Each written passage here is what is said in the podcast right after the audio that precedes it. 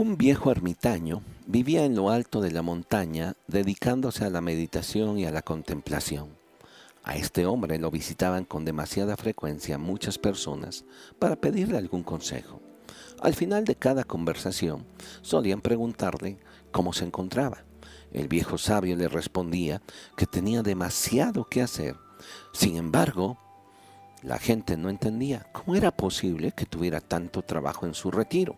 Un día, una persona se atrevió a preguntarle, mm, Señor, ¿cómo puede tener tanto trabajo si usted vive en la soledad? El ermitaño contestó pausadamente lo siguiente. Tengo que entrenar dos halcones y a dos águilas, tranquilizar a dos conejos, disciplinar una serpiente, motivar a un asno y domar a un león. El hombre, mucho más sorprendido con la respuesta, le expresó, pero no veo a ningún animal por aquí. ¿Dónde están? El ermitaño sonrió y tranquilamente le dijo, estos animales que te he dicho los llevamos todos nosotros dentro.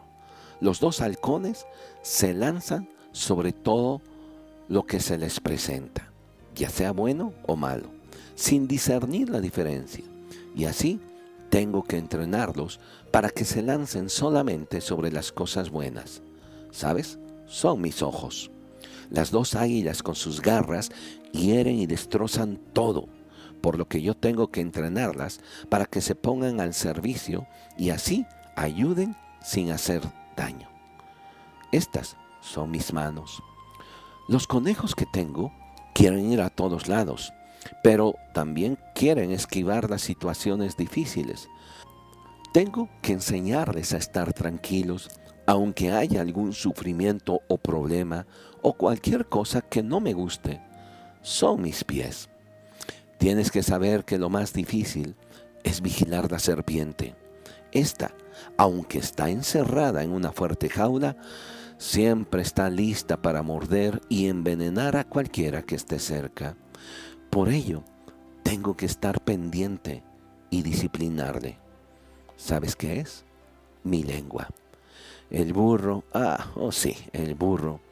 Este es sumamente obstinado, no quiere cumplir con sus responsabilidades, siempre está cansado y se niega a llevar su carga cada día. Ese es mi cuerpo.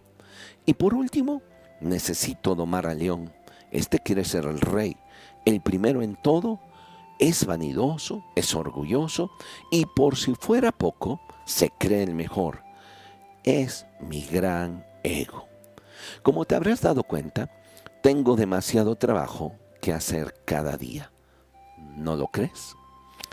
Con honestidad tenemos que reconocer que gran parte de nuestros conflictos diarios en nuestras relaciones, ya sea en casa, en el trabajo, en la escuela o en nuestras relaciones con nuestro prójimo, somos nosotros los que las iniciamos.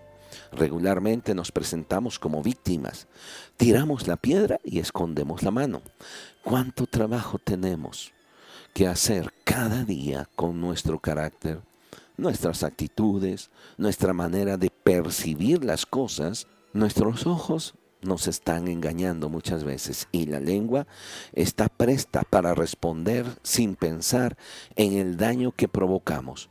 No se diga cuando alguien se atreve a presionar el botón del ego e inmediatamente saltamos argumentando que nadie puede pisar nuestra dignidad, cuando en realidad nosotros fuimos los primeros en lanzar la piedra.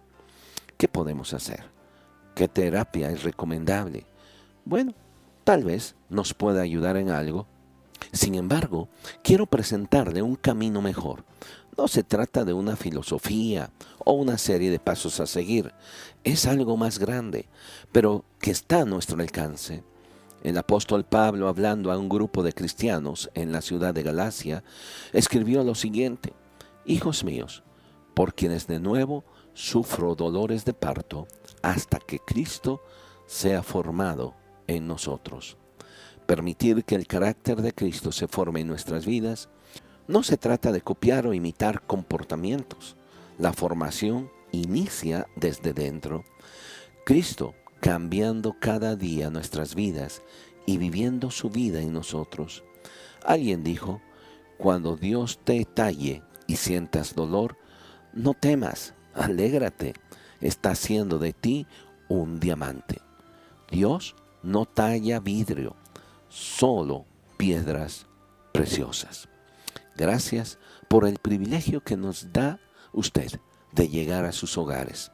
Le deseamos un excelente día y gracias por su atención.